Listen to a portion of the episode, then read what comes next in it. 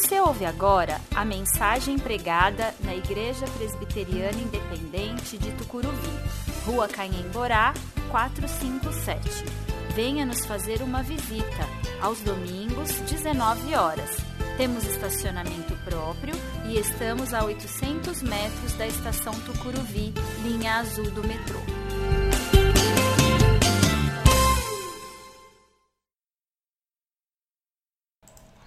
Vamos então à mensagem de hoje. Se encontra no Evangelho de Lucas, capítulo 7, versículos de 11 a 17. Eu vou fazer essa leitura na nova versão transformadora, você pode acompanhar aí da sua casa. Lucas 7, de 11 a 17. Logo depois, Jesus foi com seus discípulos à cidade de Naim e uma grande multidão o seguiu. Quando ele se aproximou da porta da cidade, estava saindo o enterro do único filho de uma viúva e uma grande multidão da cidade a acompanhava. Quando o Senhor a viu, sentiu profunda compaixão por ela. Não chore, disse ele. Então foi até o caixão, tocou nele, e os carregadores pararam. E disse: Jovem, eu lhe digo, levante-se. O jovem que estava morto se levantou e começou a conversar. E Jesus o devolveu à sua mãe. Grande temor tomou conta da multidão, que louvava a Deus, dizendo: Um profeta poderoso se levantou entre nós. E hoje Deus visitou o seu povo. Essa notícia sobre Jesus se espalhou por toda a Judéia e seus arredores. São palavras do Senhor para nossa edificação e eu quero convidar você a meditar comigo nessa palavra hoje. A palavra de Lucas 7, de 11 a 17. Se há uma grande verdade sobre nós, seres humanos, essa verdade reside no fato de não sermos coerentes. A nossa incoerência reside no fato de sermos seres em constante transformação e, portanto, sujeitos a mudar. E é bom que mudemos. Em Cristo vivemos de fato e de verdade. A nova vida é nosso caminho e nós expressamos isto por meio de nossos testemunhos. É sobre isso que trataremos o mês de maio, sobre as transformações que Deus promoveu e promove em nossas vidas. Feridos, agora curados, legalistas, agora libertos, indiferentes, agora amorosos, gananciosos, agora doadores, desencantados, agora esperançosos. Estes somos nós, povo de Deus, vivendo em constante e contínua transformação. E hoje nós começamos essa caminhada olhando para o episódio que ficou conhecido como o episódio da viúva de Naim. Uma mulher que sofria a dor da viuvez e que acabara de ser assolada por uma dor devastadora. Perdão. Uma dor devastadora e tenebrosa, com consequências gravíssimas para ela. No entanto, no seu encontro com Jesus, ela encontra a cura para a sua dor. Este relato, que é exclusivo do Evangelho de Lucas, é apresentado na sequência do relato de cura de um escravo de um oficial romano. Um exemplo de fé sem medida e sem igual em Israel. Só que agora, ao contrário do que ia acontecer em Cafarnaum, Jesus está diante da morte. E não há um pedido sequer mencionado no texto mas a morte e a dor se instalaram e a ferida foi escancarada na vida daquela mulher. Feridos agora curados. Vamos aprender com a viúva de Naim, porque a dor alcançou aquela viúva. Jesus estava caminhando em direção ao sul. Ele havia saído de Cafarnaum e, após uma caminhada de mais ou menos 10 horas, mais ou menos 50 quilômetros, 53 quilômetros, talvez levado um pouco mais de tempo por ser uma caminhada em grupo, né? É, Jesus chega à cidade de Naim, ao sul de Nazaré, e conforme ia se aproximando, o burburinho na cidade já era grande, e algumas pessoas já passaram a sair e segui-lo a caminho da cidade. E quando ele está chegando próximo à porta da cidade, ele vê um cortejo fúnebre saindo. O caixão carregado por um grupo de homens e uma mulher sozinha andando à frente do caixão. E mais atrás do caixão, uma multidão da cidade seguia o cortejo. Jesus, sabedor de quem era o morto e quem era a mulher que sozinha seguia o caixão, segue em direção ao cortejo, que para ao notar que uma grande multidão vinha em direção a eles. Ao parar diante da mulher, profundo silêncio ao redor. A multidão que seguia Jesus e o grupo que ia no cortejo fixam seus olhos atentos no Mestre. Com profunda compaixão, Jesus se vira para ela e diz: Não chore. Aquela mulher, a viúva de Naim, estava indo enterrar o seu único filho. Conforme costume judaico de se enterrar fora dos portões da cidade. Sobre ela se abateu tamanha tragédia que a dor era imensurável e o preconceito social e religioso era o que ela tinha de perspectiva pela frente. Preconceito social porque as viúvas eram desamparadas e viviam à margem da sociedade, vivendo de esmolas. Preconceito religioso, pois o filho, ainda jovem, foi ceifado na metade dos dias na terra, o que representava um juízo de Deus, segundo a interpretação do Salmo 55, 23. É como se aquele jovem fosse indigno de permanecer vivo. E não bastasse perder o filho jovem, ainda era o único filho, o que representava um particular juízo de Deus sobre a vida do filho e da mãe. Nós podemos aqui nos lembrar um outro caso de filho único que veio a falecer, filho de uma viúva também, da viúva de Sarepta. Quando ela declara para Elias: Homem de Deus, o que você me fez? Veio para lembrar-me de meus pecados e matar meu filho. É com base nessas palavras que era comum se lançar sobre uma viúva que perde seu filho o peso de carregar o juízo de Deus sobre sua vida. Perdera o único filho, jovem, e ainda era viúva, o que já era uma dor presente em sua vida. Só que toda ferida tem sua cura em Jesus. E a ferida daquela mulher era de incalculável dor. Impossível medir a dor da perda de um filho. É diante da dor que Jesus se manifesta para que haja cura e transformação na realidade daquela mulher. Além da perda, que por si só já representa dor demais, ainda enfrentaria o isolamento social, o preconceito e o julgamento dos demais cidadãos de Naim a dor alcançar aquela mulher de maneira devastadora. Nós não estamos imunes à dor. Ela também nos alcança. A dor também nos alcança e eu tenho um exemplo bastante pessoal sobre isso. Vocês já me ouviram falar diversas vezes de minha avó materna, Noemi. Está assistindo aí, participando do culto com a gente, a minha mãe, a minha tia Laninha, né? É, Vovó completou 96 anos mês passado. Vovó é e sempre foi o nosso exemplo de fé e confiança em Deus. Ensinou cada um dos cinco filhos e testemunhou a todos os nove netos do amor de Deus e da ação do Espírito Santo em nossas vidas. Uma mulher de fé, cheia de defeitos. Eu morei com ela por 10 anos, eu posso fazer uma lista de defeitos da vovó mas todos eles são nada diante da fé que ela nos lega, que ela nos deixa como legado diariamente como família. Na primeira década do presente século, num espaço de dois anos, vovó passou por perdas muito grandes em sua vida. Em 2006, faleceu seu terceiro filho, tio Erasmo, vítima de câncer. Em 2008, foi vovô, com complicações por conta do coração. E eu pude acompanhar de perto toda aquela dor e sofrimento que mudou o semblante e a, e a vivacidade de vovó pelos anos seguintes. Nós somos tomados pela dor. É inevitável. Se nesse momento tudo está bem, eu não quero ser o portador de más notícias, mas você vai sofrer, vai doer, vai marcar sua existência e mudar seu modo de ver a vida. A dor é capaz de paralisar, nos fazer desfinhar e atrair com ela ressentimento, remorso e culpa.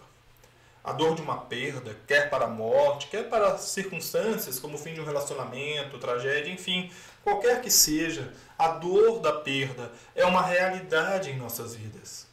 E como lidamos com a dor diz muito respeito, diz muito a respeito da nossa vida. Se você vai vivenciar dores, não se permita ser escravo dela. Se é certo que a dor vem, não permita que a dor te acorrente, porque toda ferida tem sua cura em Jesus. Ele já nos libertou do império da dor e da morte para nos dar vida eterna e verdadeira. Sofra sua dor. Não estou dizendo para você sublimar a dor, não estou dizendo para você ignorar a dor. Sofra sua dor. Não se torne indiferente a ela, mas saiba que toda dor tem seu fim. Nós não podemos nos tornar escravos de nossas dores a ponto de nos paralisar e não conseguirmos mais fazer nada. A dor está presente como consequência do pecado que faz parte de nós. Lembremos que toda dor e pecado estão consumados e encerrados, pregados na cruz, e eles não ressuscitaram, eles ficaram lá. Nós falamos disso domingo passado. Se o pecado é parte da nossa natureza pecaminosa, consequência dela, é portanto de nossa responsabilidade vencermos a dor. Eu não quero te iludir, aqui não há autoajuda ou qualquer outro meio mágico de vencer a dor. Somente pela graça de Deus que conseguimos alcançar a graça de ver a nossa dor chegar ao fim. Se a dor é grande, maior é o amor de Deus por nós, ao entregar seu filho para morrer numa cruz, nos garantindo a vitória hoje, já não amanhã, não depois. Saiba, em meio à dor que você vive, que toda ferida tem a sua cura em Jesus. E foi isso que aconteceu ali, na porta, na entrada de Naim. Eu quero voltar a olhar para aquele cenário com você, para ver como Jesus curou a dor daquela mulher. Após dizer à viúva que não chorasse, Jesus vira-se e vai até o caixão. Olha para aquela tábua com um corpo enrolado em panos em cima. Se aproxima para o cortejo e, sob olhar de espanto da multidão, toca o corpo e diz: Jovem, eu lhe digo, levante-se. Aquele jovem se levanta e começa a conversar com Jesus, que em seguida devolve para sua mãe. A reação da multidão era de temor e festa um profeta poderoso se levantou entre nós, diziam uns. Hoje Deus visitou o seu povo, diziam outros. E o que acontecera ali logo se espalhou por toda a região. Na entrada da cidade, nós temos o um encontro de duas caravanas. De um lado, saindo da cidade, a caravana da morte, com sua dor, seu desespero e angústia. Do outro, prestes a entrar na cidade, a caravana da vida, conduzida por aquele que é a ressurreição e a vida. Na caravana da morte, à frente iam as carpideiras. Para quem não sabe o que é carpideira, viu, jovem? São as choradoras profissionais. Além delas, os flautistas e tocadores de símbolo, seguidos pela mãe e o corpo do filho, logo atrás aquele cortejo da morte para diante do Senhor da vida. E diferente do episódio de Lázaro, em que Jesus ora antes de chamar para fora Lázaro, Jesus aqui faz o que ele faria com a menina que ele, ressuscitar, que ele ressuscitaria mais adiante. Ele apenas diz: Jovem, eu lhe digo, levante-se. E essas palavras ultrapassam as barreiras e arrebentam com os portões da morte, trazendo de lá o jovem de volta para a vida. Somente aquele que tem palavras de vida eterna é capaz de dizê-las e transformar a dor em alegria. Toda ferida tem sua cura em Jesus. Deus, em seu amor e misericórdia, envia o seu Filho para que saibamos o que é a vida.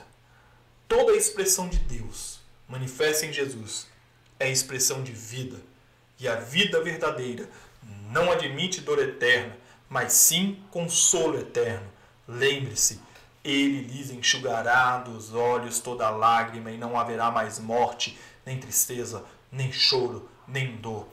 Todas essas coisas passaram para sempre. Apocalipse 21, 4.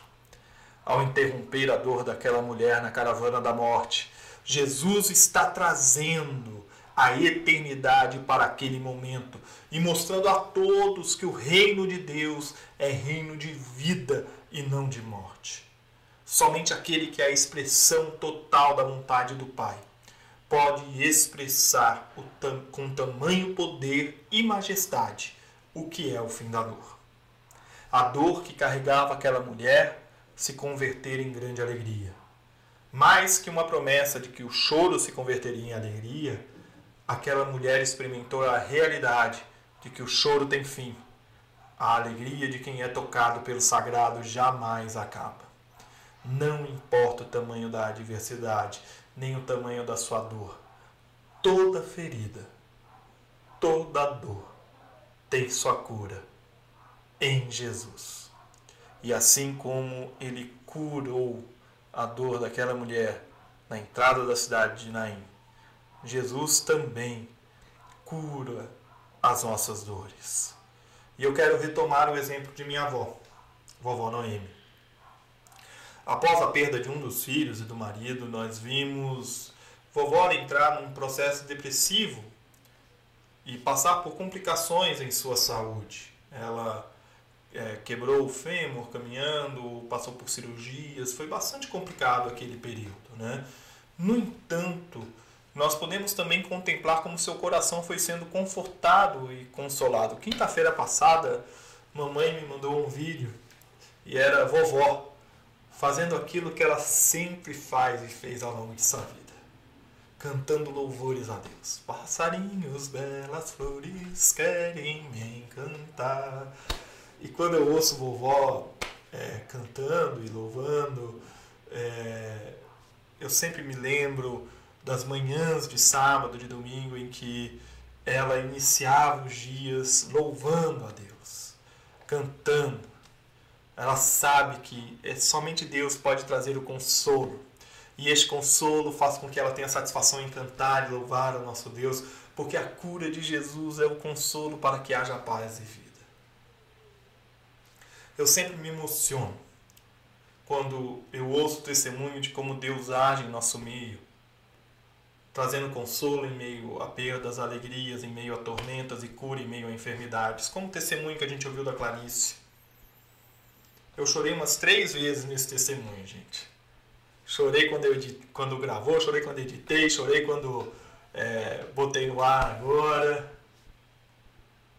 Mas nós precisamos erguer nossas cabeças e sermos mais compassivos com os nossos irmãos. Recebemos de Deus as pessoas para que elas sejam alcançadas pela graça, para que elas sejam consoladas, com palavras sinceras, com gestos e olhares que nos colocam nos braços do Pai.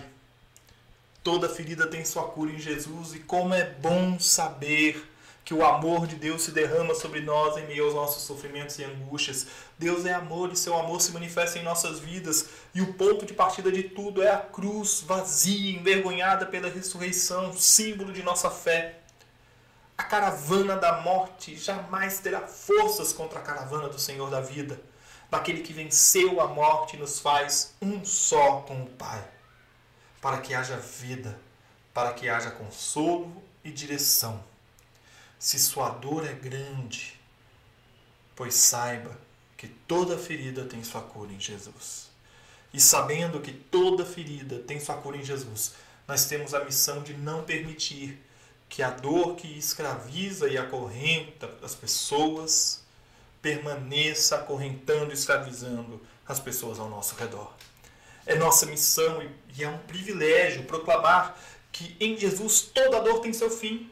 Que nós, que antes andávamos feridos, agora somos curados pelo poder do amor manifesto em Cristo Jesus. Não pode haver em nenhum de nós nenhum outro sentimento que não o mesmo que Jesus teve para com aquela mulher viúva com seu filho morto. Profunda compaixão.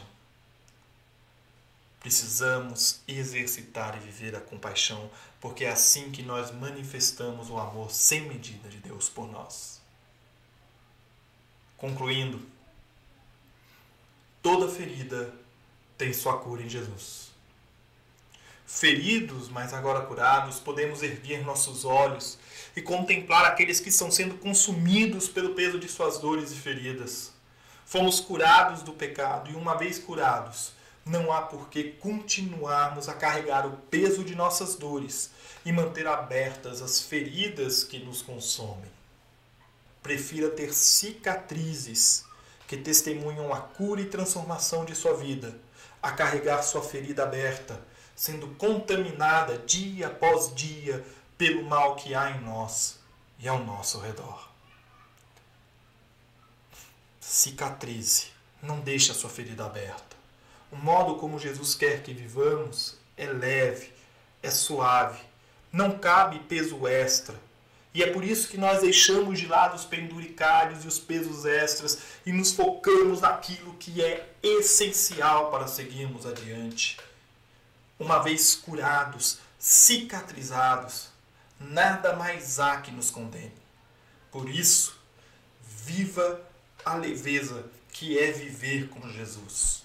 E eu quero encerrar com os versos do poeta e cantor pernambucano Lenine, a canção Há de Ser Leve, que diz muito sobre essa leveza de viver.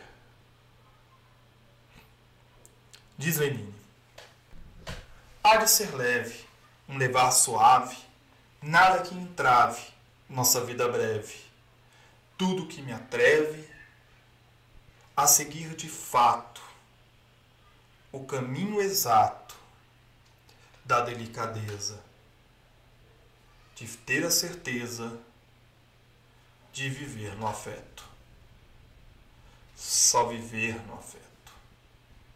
Que seja leve nossa vida, sabendo que todo afeto é necessário para que a vida e amor sejam bálsamos a aliviar a dor e sarar as feridas, pelo poder do Espírito Santo. Que Deus assim nos abençoe. Nós vamos agora ouvir mais uma canção e eu quero que você faça dessa canção uma oração, um pedido a Deus, que Ele renove a sua vida, que você possa olhar para essa ferida aberta na sua alma, na sua vida, e você possa olhar para Cristo e pedir para Ele: Senhor, renova, cicatriza essa ferida, Senhor, cuida dela. Me ajuda, Senhor, a cuidar das minhas feridas. Renova-me, porque tudo que há dentro de mim precisa ser mudado, precisa ser transformado.